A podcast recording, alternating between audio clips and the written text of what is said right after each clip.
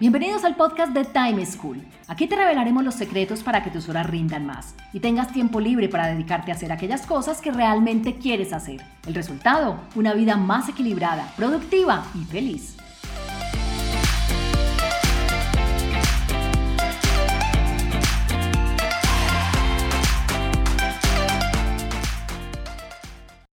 Hola, soy Juan Pablo Lema, un inquieto por la productividad y un estudioso del manejo del tiempo. Bienvenidos a un nuevo capítulo del podcast de Time School, en donde siempre les tenemos recomendaciones para que logren más y mejores resultados en menos tiempo. El tema de hoy es el trabajo híbrido, específicamente las relaciones comerciales y la gestión de equipos en un entorno donde cada vez son más las actividades que se volvieron virtuales y las distracciones con las que debemos lidiar. ¿Cómo hacer para trabajar, acompañar y desarrollar las actividades de nuestros equipos? Para ello contamos con la presencia de Sergi Ramo, Sergi es un conferenciante español especializado en ventas, área comercial, venta híbrida y venta digital. Además, es el CDO de Growth Consultants. Se dedica a formar y capacitar a equipos comerciales y a directores de ventas para adaptarse al nuevo mercado omnicanal y al cliente digital y evolucionar del vendedor tradicional al vendedor híbrido. Además, asesora a directores generales y directores comerciales en el diseño e implementación de su estrategia y modelo comercial híbrido para conseguir sus objetivos comerciales. Sergi cuenta con más de 20 años de experiencia colaborando con algunas de las compañías más influyentes de Iberoamérica. Sergi, bienvenido. Qué placer tenerte en este podcast con nosotros. Un placer, Juan Pablo. Tenía muchas ganas de, de venir. La verdad es que es un auténtico honor. Bueno, gracias. Bueno, para empezar quisiera que habláramos de las bondades y los retos que ha traído la virtualidad y este mundo híbrido al que nos enfrentamos ahora. Yo diría que a todas las personas, pero especialmente a los vendedores y a los equipos comerciales que son tu especialidad.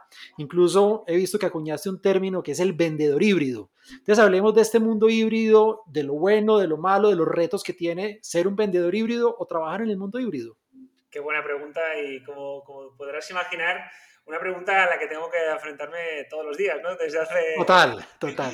Tres años. Y déjame que te diga, Juan Pablo, que es algo eh, muy divertido, porque yo que, como bien sabes, trabajamos muchísimo tanto en Europa, pero en Sudamérica, pero también en Norteamérica, eh, ya hace 8 o 9 años empezamos a ver cómo los vendedores ¿no? americanos, ya sabes que en el mundo de las ventas hay un referente que es Estados Unidos, que siempre va algunos pasitos por delante, ¿no? Mercadeo y ventas siempre van adelante de nosotros. Siempre van adelante nuestro, sí y bueno, pues trabajando con algunas compañías, ¿verdad? Aseguradoras del sector vida en, Estados Unidos, también para compañías del sector de telecomunicaciones, sector de construcción, nos empezamos a dar cuenta de que, Juan Pablo, había vendedores que hacían cosas distintas. Y dijimos, uy, estamos viendo que hay vendedores que empiezan a utilizar canales distintos, ¿no? Esto de ir con la maletita a ver el cliente y tal, pues como que lo hacían, pero también hacían otras cosas, ¿no? Y nos volvimos como, como muy, ¿no? desde la consultora, como muy intrigados, ¿no? En qué estaban haciendo y cómo es que hacían cosas distintas. Y empezamos a acuñar, como tú me has bien dicho, y a impulsar todo lo que es el modelo de venta híbrida y particularmente para el vendedor esta figura del vendedor híbrido, ¿no? Y te puedes imaginar hace tantos años, eh, Juan Pablo, claro, eh, nadie hablaba de esto, ¿no? Y, íbamos, me acuerdo que iba desde la consultora, íbamos a las compañías que eran nuestros clientes de toda la vida y que, siempre habíamos hecho proyectos de venta estratégica, venta consultiva, eh, venta emocional, estrategia, negociación, cierre. Y venía Sergio y su equipo y le hablaban de, de, que no, que, que, también hay algo más, que es venta híbrida, ¿no? Y nos miraban con, con cara extrañado. ¿Esto qué es? ¿Cómo que venta híbrida? Y es más, te decían, qué interesante, Sergi, pero bueno, volvamos a lo nuestro, ¿no? Sí, sí, sí, eso no es lo nuestro en ese momento. y más antes, antes, de la pandemia, que nadie pensaba en el mundo híbrido. Absolutamente, ¿no? ¿Y cómo es la cosa que, como dices tú, y no me gusta condicionar, condicionar todo esto a la pandemia, pero es verdad que fue como un gran teaser, ¿no? Fue como un gran, eh, bueno, nos vimos obligados hacia caminar hacia todos esos canales, ¿verdad, Juan Pablo? Que ya estaban ahí. No es que no hay una relación de causa-efecto, de decir, como no, como hacían los antiguos eh, inventores, ¿no? Que la, comida se nos podría e inventábamos la heladera, ¿no? Eh, aquí no, aquí Zoom, Teams, no se inventó eh, el día que, el 20, ese marzo donde explotó la pandemia. Estaban ahí, no estaban esperando. Lo que pasa es que la capacidad de digestión que tenemos los humanos pues ha llegado casi a su límite y la tecnología ya va mucho más rápido, ¿no? Nos estaban esperando. Bueno, pues de alguna manera todo esto que nos tocó hacer después, vender de esta manera, pues nos vimos obligados, gracias a Dios teníamos los recursos y pudimos avanzar por aquí. ¿no? ¿Por qué te digo todo esto? Porque hoy en día es casi al revés, ¿no? Como dice la, una, una, chica del pueblo donde yo vivo, del mercado, dice, Sergi, cuando me quiere vender el pescado, me dice que me lo quitan de las manos, ¿no? Pues, hoy en día con la venta híbrida nos pasa un poco lo mismo, ¿no? Nos, el teléfono nos quema porque, y los mails y, los, las redes sociales y, y las, porque nos dicen, oye, aquello, ¿qué era aquello de la venta híbrida que me decías, ¿no? Que el día, ¿no? ¿Cómo era aquello, no? Ahora sí, ahora sí, cuéntame. Ahora sí, cuéntame, ¿no? Y, y tiene todo el sentido, ¿eh? Lo entiendo perfectamente. Y me preguntabas, y perdona que haya hecho esta introducción un poco más extensa, Juan Pablo, me preguntabas de cómo es, ¿no? ¿Cómo tiene que ser? Bueno, pues es el gran desafío. Es el gran desafío, Juan Pablo, hoy en día, eh, transformar, evolucionar esos equipos eh, comerciales, si me permites, tradicionales, hacia equipos comerciales híbridos, ¿no? Equipos comerciales híbridos que sean capaces de dar respuesta, eh, Juan Pablo, a este nuevo cliente digital. Porque eh, nosotros que asesoramos tantísimas empresas en, España, en Latinoamérica, en Estados Unidos, sabemos perfectamente que ninguna empresa se levanta un día y dice, mmm, vamos a cambiar. ¿no? Esto solo lo podía hacer empresas tan sexys como era Apple y alguna más, ¿no? Pero, pero unas compañías, el 99,9%, si algo funciona, don't touch it, eh, funciona. Déjalo así, correcto. Déjalo así, no lo toques, ¿no? A, a ver si lo vas a estropear. Pero, pero en este caso el que ha cambiado, Juan Pablo, es el cliente. El cliente nos ha empezado a enseñar, a demostrar que necesita, que quiere diferentes maneras de interactuar con las empresas, con sus equipos comerciales. ¿no? Y a partir de ahí es donde realmente eh, nosotros es que tenemos que cambiar, pero por, por, por necesidad, ¿eh? porque el cliente nos está exigiendo eso. De hecho, hoy en día eh, el cliente, Juan Pablo, se mueve de manera caprichosa entre los canales, seguro que estás de acuerdo conmigo, on y off, y a veces ni se da cuenta. ¿Sí? Eh, online y offline. Es más, hay estudios, hay un estudio muy bueno de, de, Harvard Business Review que dice que hoy en día el cliente, en el 73% de los casos, se mueve de manera caprichosa entre el on y el off, ¿verdad? Por tanto, adivina cómo tendrán que ser los nuevos equipos comerciales, ¿no? Yo creo que no tiene mucho, mucho misterio, ¿no? Tendrán que ser capaces de ofrecer la misma experiencia al cliente independientemente del canal por el cual quiera interactuar con nosotros, Juan Pablo. Claro, y no podemos tener un equipo para el canal online y otro para el offline, porque la experiencia va a ser distinta, la administración va a ser distinta, y lo que tú dices, el costo también va a ser más alto. Absolutamente. Hoy en día lo que necesitamos, eh, y es un reto, ¿eh? porque yo entiendo a estos, y cada día nosotros somos, capacitamos a, a miles de vendedores en todo el mundo para hacer esta evolución, y yo entiendo perfectamente cuando hay vendedores. Yo soy vendedor, soy el primero que me he tenido que adaptar a esto. Yo no hablo por hablar, soy el primero que me costó al principio, ¿no? Pero, pero una vez pruebas las bondades, Juan Pablo, de esta nueva manera de interaccionar con el cliente, eh, vamos, es difícil volver atrás. Pero yo entiendo estos vendedores que han basado todo su éxito en la manera tradicional de vender. O sea, tienen que realmente ver muy claro los beneficios, las bondades que tiene este nuevo modelo para dar el paso, ¿no? Nuestro trabajo desde Growth es mostrarles las bondades, mentalizarles y enseñarles el camino y capacitarlos para que tengan las, las, las skills, ¿no? las capacidades las para poder hacer. Correcto. Correcto. Pero, como dices tú, sería imposible tener equipos comerciales para cada canal, ¿no? Sería una locura, porque es que el cliente no te llama y dice, oye, Juan Pablo, que el canal que voy a utilizar hoy para contactar contigo, que sepas que hoy va a ser eh, LinkedIn, ¿no? Por tanto, estate preparado que te voy a escribir por ahí, ¿no? No creo ni que haya ningún cliente que, que se tome ese decoro, ¿no? Y esa... Lo que tú decías, no lo pensamos, simplemente escogemos el canal intuitivamente y vamos moviéndonos. Correcto. Y además, lo hacemos eh, a veces diferente en función de, del, producto o servicio que estamos comprando. ¿sí? O el valor que le damos. ¿sí? Igual para compras repetitivas y de compras que nosotros consideramos commodity de poco valor, igual utilizamos Amazon. Pero igual para compras eh, que son más experienciales o que para mí son experienciales, pues necesito ir a una tienda o necesito llamar al vendedor, necesito... También dependerá mucho si es B2B o B2C. Dependerá mucho de la madurez y la temperatura digital del cliente. Dependerá mucho del tipo de sector. Realmente no hay una fórmula mágica. Por tanto, lo que necesitas son equipos comerciales preparados para dar respuesta a lo que te pida ese cliente digital. ¿no? De acuerdo. Bueno, hay algo particularmente que me parece a mí retador en este mundo híbrido, son las llamadas en frío, la consecución de prospectos, porque digamos que una cosa es mantener una relación con alguien que ya nos conocemos, que ya hemos venido interactuando, otra cosa es yo como toco la puerta, si es difícil en el mundo físico, en donde no me atienden, no me abren, no me reciben, ¿cómo retar esto y qué recomendaciones tienes en este mundo híbrido para estas llamadas en frío o esta prospectación? Fíjate, qué, qué, gran pregunta, qué gran pregunta. Y me gusta mucho que me la hagas, Juan Pablo, porque la hibridación pasa por aprender nuevos canales por donde vender, videollamadas, videomensajes, eh, las redes sociales, pero pasa también por mejorar el uso que estamos haciendo de los canales que ya utilizábamos remotos desde siempre, como puede ser el email, ¿no? hacer una buena campaña de email marketing, o lo que has hecho tú, el teléfono, cómo prospectar de manera adecuada. ¿no? Hoy en día la verdad es que el éxito está, Juan Pablo, en la combinación de todos estos canales, ¿verdad? Está en el saber, por ejemplo, prospectar de manera adecuada a través de LinkedIn, saber buscar dónde están mis, mis, mis, mis eh, LinkedIn o, Facebook o Instagram, ¿no? Pero sobre todo hablando de B2B, eh, quizá LinkedIn es la más profesional, ¿no? Insisto que dependerá de cada sector. Para B2C seguramente hay, hay redes como TikTok, Instagram que van muy bien, pero para B2B seguramente estamos hablando de, un LinkedIn, ¿no? Pero bueno, en general en redes sociales, saber buscar, saber entender el perfil de ese, de ese cliente,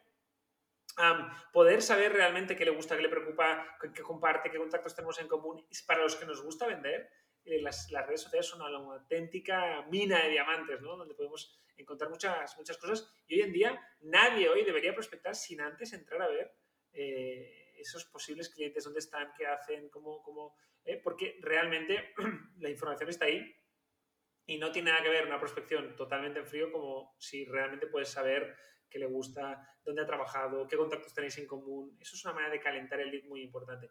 Y aparte de todo eso, evidentemente nosotros, em, eh, Juan Pablo, entrenamos, capacitamos a los equipos para que justamente tengan un método y una metodología para hacer esta llamada de prospección. Hay un método, ¿sí? Hay un método. Fíjate que eh, siempre que hay que prospectar, prospectar es la, telefónicamente es la tarea más ardua, más desagradable que tiene que hacer cualquier vendedor. Pregúntaselo al vendedor que quieras. Yo llevo 20 años acompañando vendedores y me encanta porque aprendo mucho de los mejores pero también me fijo mucho en aquellas cosas que no les gustan. Y prospectar es de las cosas menos los mejores, que estos no tienen problema, y los mejores hablo del 5%, los elegidos, el resto tienen auténticas dificultades para hacer esta prospección. Entonces, es muy importante. Yo recomendaría, si nos está escuchando algún director comercial, algún empresario, que capaciten a sus equipos en algo tan básico como es la prospección telefónica, que hoy en día, por suerte, se puede combinar con otras herramientas que van a hacer que ese método sea infalible, pero hay que capacitar y hay que entrenar a los equipos. Creo que tiene mucha falencia ahí. Listo. Bueno, otro aspecto que a mí me parece muy retador es el cultivar relaciones, porque una cosa es cuando salimos a tomar una cerveza, cuando salimos a tomar un café, nos vemos en la oficina, hay una posibilidad, siento yo, más grande de desarrollar esas relaciones personales en un cara a cara. ¿Qué recomendaciones tienes para hacer esto en el mundo virtual? Como, otra, una tras otra son excelentes preguntas. Ah, te felicito. la verdad es que, que ahora mismo la, la, audiencia no lo está viendo, pero tú y yo estamos viéndonos, ¿no? Bueno, virtualmente, ¿no? Eh, pero nos estamos viendo. Fíjate que ahora tú y yo nos estamos viendo, Juan Pablo, y vemos una quinta parte de nuestro, nuestro cuerpo, ¿no? Técnicamente vemos la cara, un poco los hombros, eh, poco más. Em, ahora lo que está ocurriendo en este momento es que tu cerebro y el mío se están peleando para ver si pueden sacar más información de lo que hay al otro lado. Entonces, aquí mm, hay que ser francos, hay que ser honestos. Las videollamadas de venta es de las cosas más difíciles que existen, porque estamos capando muchas de las sensibilidades que necesita el vendedor para entender al cliente y el cliente para entender al vendedor. Por tanto, en ese sentido, para traspasar la bidimensionalidad de la pantalla, para volvernos, volver un pasito atrás, y es que saber vender en dos dimensiones en vez de en tres dimensiones, que es lo que estamos acostumbrados a hacer, y que ahí el cerebro está relajado, porque yo puedo, podría ver, Juan Pablo, dónde estás, en la habitación que estás, con quién te estás relacionando, si pasa alguien por ahí, cómo le miras, qué le dices, cómo te mueves, son cosas que no nos planteamos, pero que nuestro cuerpo y, nuestro cerebro, la mente la sabe decodificar perfectamente de la persona que tenemos delante. Ahora bien, con pantalla y reducido a una quinta parte, eh, una vez más, ahí eh, os animo a todos los empresarios y directores comerciales que capacitéis a vuestros equipos a saber, uno, trabajar todos los medios técnicos que un vendedor necesita para que esta videollamada sea lo más parecido a estar ahí. Eh, y dos, los medios de comunicación no verbal también, ¿no? ¿Qué cosas hay que trabajar para realmente traspasar la pantalla? Aquí hasta los mejores vendedores están sufriendo, por lo tanto, capacitar, capacitar es un momento muy importante eh, de formar los equipos comerciales, porque yo, Juan Pablo, eh, he visto auténticos vendedores number one caerse, desplomarse, tanto anímicamente como a nivel de resultados, por no saber gestionar esta nueva realidad. Por tanto, creo que no, no es de recibo, no es justo que no capacitemos nuestros equipos, porque estos buenos vendedores, si les damos las herramientas, si les damos la capacitación, si les damos la formación, evidentemente son vendedores que ya han demostrado en el pasado que saben vender, que lo saben hacer bien, por tanto, si les damos las herramientas, serán capaces de adaptarse a esta nueva realidad.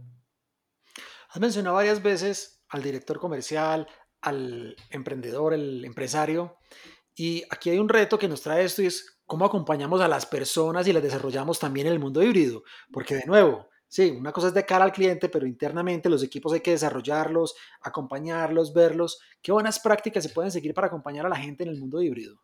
Fijaros, eh, aquí lo importante eh, yo creo que es no quedarnos, yo siempre digo, no quedarnos con la parte más oscura de la digitalización. Y me voy a explicar.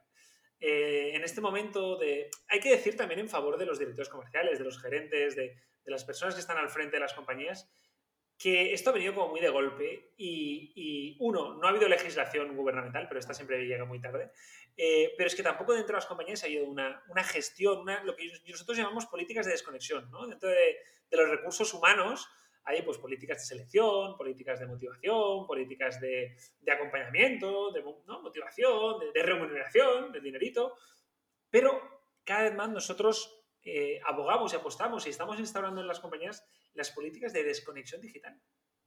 ¿Por qué?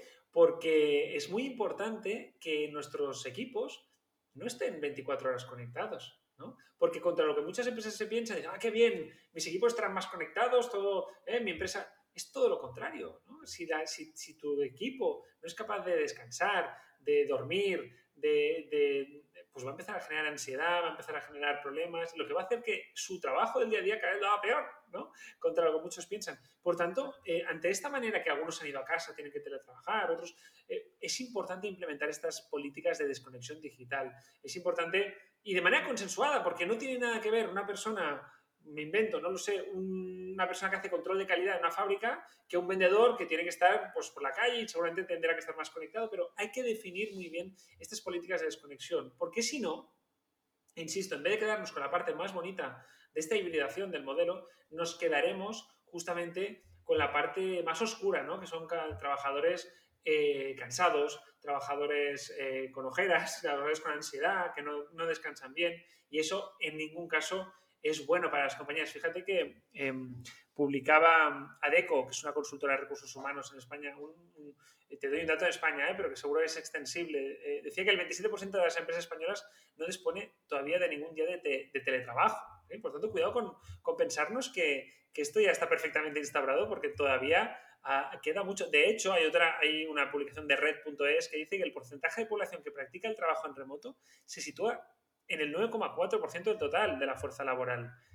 De manera habitual, ¿eh? que significa que la mayoría de su tiempo está en, remoto. O sea, cuidado porque esto es algo que, no, que parece que todo el mundo está trabajando en remoto y como de manera habitual y no es lo correcto. Sin embargo, Juan Pablo, los trabajadores, eh, un estudio de LinkedIn ¿no? muy interesante dice que el 40% de los trabajadores prefiere un modelo híbrido de trabajo ¿no? que combine la asistencia, eh, la asistencia presencial y el teletrabajo. Y si quieres un dato más global, McKinsey, ¿no? la consultora, publicaba que, esto sí que cogía a todos los países, esto es global, que en la prepandemia, ¿no? Eh, lo que ellos llaman fully on-site, el, trabajo en, presencial. presencial era de un 62%, el híbrido un 30% y el full remoto un, 80, un 8%. ¿sí? ¿Cómo está hoy en día, si podemos llamar ahora, Juan Pablo, que estamos en pospandemia? Pues del 62 fully on-site hemos pasado al 37%, del híbrido hemos pasado del 30 al 52, ya es la, opción número uno, y del fully remote, que es el 8, hemos pasado al 11. ¿Qué nos dice esto? Nos dice que el camino está claro, que el camino es la hibridación, que la gente quiere conciliar, que la gente ir a trabajar también a un lugar físico le permite combinar eh, esa, conciliación, pero que tampoco necesitan ir todos los días, ¿no? que quieren lo mejor de los dos mundos como no puede ser de otra manera. Pero para eso necesitamos compañías que hagan esa desconexión digital. Y tú me preguntabas por los líderes. Los líderes han de aprender a ver las bondades de esta, digitalización. ¿no? Han de aprender que hoy en día realmente, contra lo que muchos piensan, pueden estar más cerca de sus equipos. ¿sí? Ya no hace falta que me coja 40 aviones para saltar de Medellín a Bogotá, de Bogotá a Cali, de luego bajar de Bogotá a Bucaramanga, ay, perdón, a Barranquilla y que al volver me coja el Soroche, ¿se llama Soroche? Sí. que, yo, que yo me vuelvo siempre loco, eh, igual no hace falta, igual se pueden eh, hacer otro tipo de gestiones bien hechas. Eso sí, una vez más, eh, y voy a insistir mucho, Juan Pablo, debemos capacitar a estos líderes para que sepan conectar, motivar a través de la pantalla a sus equipos. Es una labor, nosotros trabajamos muchísimo liderazgo híbrido, ¿no? En qué consiste, cómo se trabaja, que, estos líderes vean las bondades de combinar. Claro que sí, el calor de estar cerquita con su gente, pero la calidad digital que les puede dar utilizar estos medios digitales. Hablaste ahorita mucho de la política de desconexión y entiendo y comparto que es un reto, las empresas todavía no lo están haciendo, pero creo que es inclusive aún más retador con los clientes, porque en las empresas en donde he escuchado que se está trabajando ya la política de desconexión, dicen, claro, internamente sí, pero es que mi cliente no sabe que tengo esta política, además mi cliente todo lo necesita urgente, yo tengo que prestar un buen servicio, ¿cómo le voy a decir que no? ¿Cómo no lo atiendo? ¿Cómo afrontar esto? Este reto de decirle y ser capaz de tener límites también con los clientes. Fíjate, aquí entramos en dos dimensiones, ¿no? Eh, ¿Dónde puede intervenir mucho la empresa? En todo lo que son los procesos de back, ¿no? De servicio, de decir, oye, eh, aquí atende, aquí las expediciones son los martes y los jueves por la tarde, tal, o los mails se contestan, pues oye, eh, a, veces no hace falta decirlo al cliente, ¿no? Hoy, por ejemplo, se utiliza mucho el WhatsApp Business, ¿no, Juan Pablo? Oye, pues ahí muchas empresas están diciendo, oye, ahora mismo no te podemos atender, pero enseguida tomamos tu petición y hay que buscar un poquito... Yo lo que digo siempre es que el cliente puede entender que ahora no me puedes eh, atender. Lo que no puede entender es un blackout. ¿sí? Lo que no puede entender un cliente es que no me digas nada, que desaparezcas. ¿sí? Oye, hemos visto tu petición, la vamos a trabajar, enseguida que podemos te contactamos psicológicamente el cliente dice, ah, vale, ok, ya se están encargando de lo mío. ¿sí? Sin embargo, cuando nos volvemos muy radicales y decimos, no, no, aquí no se contesta nada de cero, claro, eso es una ventaja competitiva que los que lo hagan bien podrán aprovechar. ¿no? Em, y luego está la parte del front, ¿no? cuando hablamos ya de vendedor-cliente. Y aquí sí que eh, yo soy partidario de dar eh, consignas, de dar eh, orientaciones pero al final la última milla, quien conoce de verdad al cliente es el vendedor. Y si el cliente sabe que ese director general o ese director comercial o ese director de recursos humanos le va a poder atender a partir de las seis, porque es cuando le pasa todo los problemas del día y todo el trajín del día, y que ese es el momento donde está tranquilo y le puede atender, aunque la política de la empresa dice que a partir de las seis no se trabaja, ese vendedor como es lógico, va a aprovechar ese slot y tal. Pero al final tenemos que apelar a la madurez y a la responsabilidad de los equipos. Es decir, yo creo que tenemos que ir cada vez más, no trabajar por horas, sino trabajar por proyectos, por resultados, por objetivos, ¿no? Y hacia aquí va, ¿no? Esa figura que se ha hablado del nómada digital, ¿no? Eh, yo lo hablaba el otro día con, en familia y con amigos, nuestros, nuestros sobrinos, ¿no? Que tienen 8, 6 años, y lo hablábamos y decimos, igual un día les tendremos que decir que ya no van a trabajar en empresas, que van a trabajar por proyectos, porque al final, eh, pues esa historia de trabajar ¿no? toda la vida en una empresa, ocho horas cada día, parece que poco a poco se va. ¿Por qué? ¿Por qué? Y no quiero sonar fatalista, pero la digitalización, la automatización es un hecho. Entonces, tendremos un mercado laboral eh, con, con, profesiones que aportan valor, que pueden hacer algo que no hace una máquina, pero seamos realistas, aquello que puede hacer una máquina realmente será muy difícil que se mantengan, se sostengan, a no ser que estén inyectados ¿no? con, dinero público, cargos que, y trabajos que, no, que no, no, van a aportar valor. ¿no? Por tanto, eh, cuidado con eso porque al final eh, será un tema de valor y no será un tema de horarios, ¿no? será un tema de valor, yo creo, Juan Pablo. Bueno, para ir cerrando y hablando de esto de los horarios, lo que tú dices que no es por horario, sino por proyecto, hay un tema que se ha discutido mucho y sobre el cual te hizo también participar, es la jornada laboral de cuatro días. A ver, ¿tiene sentido limitar esto o hablar de jornada de cuatro días cuando estamos hablando del mundo híbrido, cuando estamos hablando de trabajar por objetivos o por proyectos y no por horarios? ¿Cómo ves esto? No sé si has podido leer la noticia, eh, Juan Pablo, en España Telefónica ha hecho la propuesta a sus trabajadores. ¿sí? ¿Sabes qué porcentaje de trabajadores se han, eh, se han acogido a la jornada laboral de cuatro horas? No, cuéntame. Se han acogido, me parece que era el 2 o el 3%. No te creo. Sí. Evidentemente, Telefónica hizo, bueno, menos días, menos salario, eh, aunque aprovechaba unos bonos, unas compensaciones, pero fíjate que la gente al final lo que ha querido es la seguridad. ha querido la seguridad de trabajar esos cinco días. Y estamos hablando de Telefónica, ¿eh? que es una muestra, yo creo, bastante representativa, ¿no? Mm, eh, va un poco relacionado con lo que decíamos antes. ¿Realmente el discurso es cuatro o cinco días? ¿O realmente el discurso es trabajar por objetivos, por proyectos y por tareas? Yo creo que ahí está la gran reflexión, ¿no? Y donde creo que si seguimos hablando de días, horas, como si hubiesen máquinas de vapor en la revolución eh, industrial en Inglaterra, quizá no estamos entendiendo exactamente ni el mundo en el que estamos, ni la digitalización, ni las nuevas generaciones. Total. Bueno, esas personas que nos están escuchando, los directores comerciales, los empresarios, y que están interesados en aprender más, que entendieron lo que tú nos has dicho varias veces, Aquí el tema es capacite a las personas para una videollamada, para una prospección, para un liderazgo, para una gestión eh, desde el punto de vista híbrido. ¿Cómo te pueden contactar? Página web, redes, cuéntanos cómo te encuentran para poder acceder a todo esto, como ya lo dijiste, no solo en España, sino en Latinoamérica y en Norteamérica.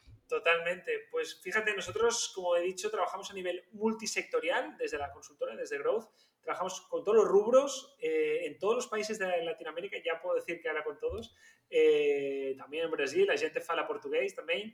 Eh, entonces, y trabajamos en capacitar, ¿no? Yo creo que Growth es la consultora que está liderando toda la transformación de los equipos comerciales hacia la venta, el nuevo modelo de inventario. También lo hacemos desde la consultoría, desde la asesoría, y ahí sí que entramos más en modelos, en procesos, en roles, en transformar, en, evolucionar estos, estos modelos comerciales. ¿Dónde nos pueden encontrar? Pues mira, nos podéis encontrar en LinkedIn, ¿no? Podéis buscar a Sergi ¿eh? o a cualquiera de los colaboradores de Growth, podéis buscar GROWZ, ¿eh? que, es la, que, es que es la consultora. Podéis buscar la web, growz-consultants.com. Podéis buscar a Sergi Ramo .com en la web también y ahí podréis acceder a nuestros, a contactarnos, podéis entrar en Twitter, podéis buscarnos en Instagram, Sergi Ramo también. Ah, la verdad es que los canales son muchos y estaremos encantados, evidentemente, nuestra experiencia es larga trabajando con muchas empresas desde hace más de 20 años ya.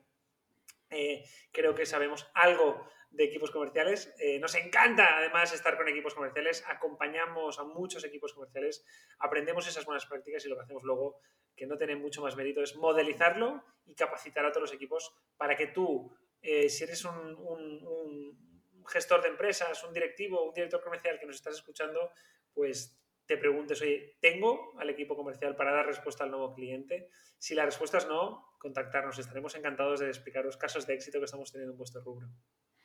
Bueno, pues Sergi, con seguridad te van a contactar. Muchísimas gracias por tu participación en este podcast. Creo que todos esos consejos y recomendaciones que nos diste van a ser útiles no solo a las personas que están en un rol comercial, sino a emprendedores, a líderes y creo que al final a todas las personas, porque yo soy de los que creen que independiente del cargo, del rol que tengamos, siempre estamos vendiendo. Vendemos ideas, vendemos proyectos, vendemos soluciones todo el tiempo. Mil y mil gracias.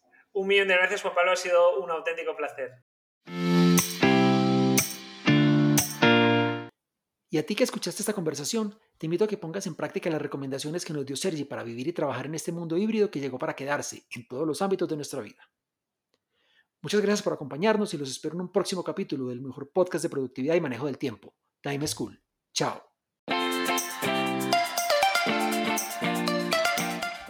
Encontrémonos en un próximo capítulo con una nueva situación y más recomendaciones para que seas más productivo y feliz. Recuerda enviarnos los audios con tus preguntas, dudas e inquietudes al WhatsApp en Colombia 321-700-4810 por correo electrónico a podcast.timeschool.com.